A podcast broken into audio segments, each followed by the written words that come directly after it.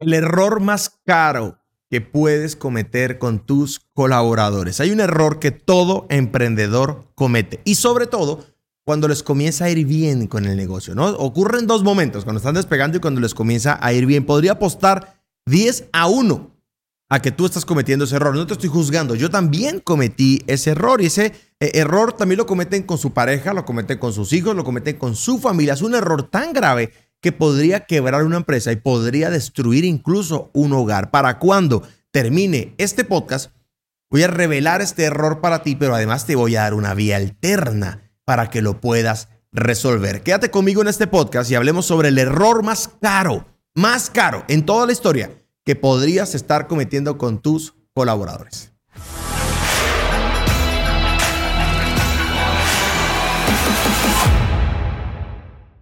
Recientemente estaba en la ciudad de Cartagena, pasé la, Navidad, hace algunas semanas pasó la Navidad y entonces eh, eh, vino Robert, que, es uno de nuestros casos de éxito de máquina del dinero, un empresario del sector de, ah, de, las joyas, del oro, las esmeraldas, los diamantes. Cuando lo conocí, recién estaba apenas como intentando salir de la crisis y en menos de un año, mira, se ha disparado, ya tiene eh, un local nuevo en todo el centro más costoso centro histórico de la ciudad y le está yendo bastante bien. Es sin duda uno de los mayores casos de éxito. Y cuando íbamos en el auto, estaba conversando con Robert y me estaba contando cosas que, que, estaba haciendo. Y déjame decirte, es una de las 10 personas que más sabe sobre esmeraldas en toda Colombia.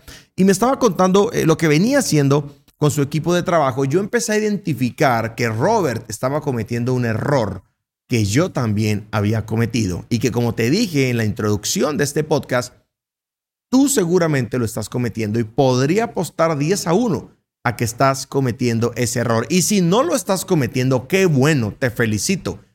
Te voy a prevenir para que nunca vayas a caer ahí porque es un error muy costoso. Como lo dije en la introducción, podría quebrar la empresa, podría quebrar tu relación de pareja y podría corromper irreversiblemente la mentalidad de tus hijos. Cometer este error, que ya ahorita te voy a decir cuál es, eh, va a traer tres consecuencias gravísimas. La primera consecuencia es que tu equipo jamás estará satisfecho. Sobre todo si cometes este error, tu equipo jamás va a estar satisfecho y cuando tú veas que el equipo no está satisfecho, intuitivamente vas a seguir cometiendo ese error y vas a ahondar en el error y, y probablemente jamás te des cuenta que estás cometiendo este error. La segunda consecuencia que trae este grave error en el mundo de los negocios es que te vas a sentir usado o usada, agotado y manipulada. ¿Ok? Literalmente, te vas a sentir como el cajero automático de tu equipo y de tu familia. Y no es culpa de ellos. Es que estamos cometiendo este error y te voy a prevenir para esto. Y la tercera consecuencia es que las personas van a trabajar siempre por debajo de su nivel óptimo. Cuando esto empieza a ocurrir, va a pasar lo mismo que en la primera consecuencia. Vas a querer ahondar en el error. Y entre más ahondes en el error, menos óptima será la productividad de tu equipo. ¿Cómo funciona este error? Este cáncer empresarial, más o menos el paso a paso de esta enfermedad corporativa va de la siguiente manera. Tu equipo no se motiva. Entonces se te ocurre mejorar las bonificaciones las personas, esa es una forma en la que ocurre, ¿verdad? Eh, te voy a dar varias opciones, varios síntomas que pueden ocurrir. El equipo no se motiva, entonces se te ocurre mejorar las bonificaciones. Otro síntoma diferente, las personas hacen algo mal, entonces les descuentas de su salario. Ese es otro síntoma. Un tercer síntoma, quieres que todos estén felices, así que haces fiestas para el equipo de trabajo todos los meses. Cuarto síntoma, ganas más dinero en tu negocio y subes salarios y comienzas a dar regalos. Quinto síntoma. Todos están creciendo financieramente y comenzamos a perder de vista los pequeños detalles. Yo sé lo que estás pensando. Luque, ¿está mal que yo mejore las bonificaciones? No. ¿Está mal que si alguien comete un error pague por su error financieramente? No necesariamente mientras esté dentro del marco jurídico. Eh, ¿Está mal que le haga fiestas a mi equipo si las cosas van bien? No. ¿Está mal que al yo ganar más dinero suba los salarios? No. ¿Está mal que al, todos crecer financieramente nos dejen de importar un poquito los, pequeños detalles emocionales de la empresa? No necesariamente. Sin embargo, esto podría ser síntomas de un grave error que, escúchame, pasa en la familia. Lo vas a llevar a tu relación de pareja, lo llevas a la empresa, lo llevas con tus hijos y es tremendo error. Y te digo, no está mal hacer ninguna de estas cosas. Quiero que mires más a fondo, quiero que pienses, trata de deducir cuál es el error que estás cometiendo. Y mientras lo piensas, tengo que invitarte al episodio 44 de este podcast, donde hablo de la clave para que el talento de tu empresa no se vaya. Mucha atención con esa clave, la clave para que el talento de tu empresa no se vaya. Quiero que contrastes, das clic derecho, abres el nuevo episodio, una pestaña nueva, le das pause, lo dejas allí y vuelves a este episodio. ¿Ya lograste? ¿Ya lograste deducir cuál es el error? El error es este. El error es este. Querer resolver todo con dinero. Es un tremendo error. Daña a tus hijos, daña a tu pareja y daña a tu empresa. Y no solo ocurre cuando la gente tiene dinero. Eh, a veces, entre menos dinero tiene la gente, más quiere resolver las cosas con dinero. Querer resolver las cosas con dinero es un cáncer corporativo. Un empresario que todo lo pretende resolver con dinero, aparte que te va a sentir como el sugar daddy de tu empresa, que es una, sensación horrible, yo pasé por ahí, eh, eh, está cometiendo su último gran error de negocio. ¿Por qué? Porque va a desangrar su empresa, porque no es capaz de compensar no es capaz de liderar, no es capaz de mover a su gente sin necesidad de tocarle el bolsillo. Además, ya te habrás dado cuenta que esta generación que contratamos hoy en día, que son millennials, centennials, generación de cristal, llámala como quiera, el dinero no es suficiente. Y cuando tratas de comprar el corazón de alguien con dinero, cometes tremendo error. Algunas observaciones. La primera, la motivación no se compra. No importa cuántas cosas le regales a alguien, no te va a amar por los regalos. Ni siquiera le funcionó a Dios. Escúchame, ni siquiera le funcionó a Dios que se cansó de darle regalos a la humanidad y la gente siga cambiándolo por cualquier Dios hecho de madera. Entonces, eso es otra conversación. Otra observación. La fidelidad no se compra. Piénsala. Tercera observación. El amor al negocio no se compra. Cuarto, el respeto no se compra. Y quinto, hacer las cosas bien no se compra. Quiero hacer dos aclaraciones. La primera es que sí, hay que subir salarios, sí hay que pagar bonificaciones, esto no es una justificación para que seas tacaño. Y la segunda es que si quieres continuar diciéndote cómo resolver este error, pues tienes que suscribirte a este podcast. Todas las semanas te estoy invitando y y, no te voy a pagar para que te suscribas. Eh, debería cobrarte por estar en el podcast, pero tú y yo decidimos hacer una relación eh, eh, libre, ¿verdad? Y gratuita, pero suscríbete para que el contenido te siga llegando y, activa la campanita. ¿Qué hacer entonces? ¿Qué hacer entonces? El consejo es el siguiente.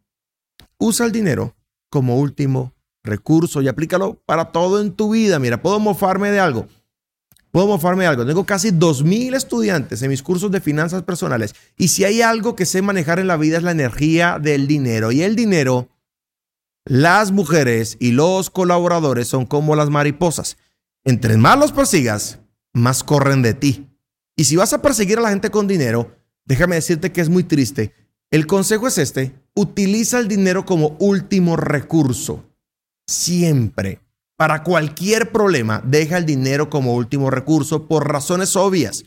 Porque cuando, cuando, cuando, a ver, cuando hay exceso de recurso financiero, se agota la creatividad. La creatividad del ser humano no crece en la abundancia, crece en la escasez. Yo sé que no debería ser así, pero así funciona. La creatividad emerge, emerge cuando escasean los recursos. Además, el dinero es un recurso muy finito y muy difícil de conseguir para que lo estés colocando siempre sobre la mesa. Cuando un colaborador haga las cosas mal, cuando el equipo necesite motivación, cuando desees contratar a los mejores líderes, cuando quieras que las personas sean comprometidas, cuando esperes que todos sean responsables, usa el dinero como último recurso. Si quieres que la gente trabaje más duro, no empieces por subir salario. Hay que subir salarios, pero no empieces por ahí. Si alguien hizo algo mal, no empieces por tocarle el bolsillo. Lo estás utilizando como una medida de castigo capitalista odiosa. Si quieres que alguien ame la empresa, no tienes que llenarlos de regalos. Utiliza el dinero como último recurso. Prueba estas opciones primero siempre. Te doy algunas opciones. Cuando un colaborador haga mal las cosas, explícale el impacto de su error dale herramientas para resolverlo y ofrécele la confianza necesaria para preguntar. No le toques el dinero. ¿De acuerdo? Otra opción. Cuando el equipo necesite motivación, explícales lo importante del trabajo que cada uno hace y muéstrales cómo juntos como empresa estamos impactando el mundo. Eso motiva más que el dinero. Vuelvo y digo, sí hay que pagar buenas bonificaciones y hay que aumentar salarios, pero que no sea el primer recurso. Una tercera opción, cuando desees contratar mejores líderes, muéstrales el futuro de la empresa y cómo todos están felices trabajando allí. Dales una causa a la cual unirse. Una persona que se une a tu empresa porque le estás pagando 5 dólares más que la competencia, se va a alargar cuando le paguen 5.5 dólares más en otro lado. No vas a querer tener ese tipo de personas contigo. Recuerda, el único gran consejo que te doy en el podcast del día de hoy es usa el dinero como último recurso. Si no haces esto, vas a gastar mucho dinero y te vas a sentir como un cajero automático, como la vaca que todo el mundo quiere ordeñar y la sensación es horrible se siente mal y quiebra empresas. No compenses el tiempo con tus hijos comprándoles regalos.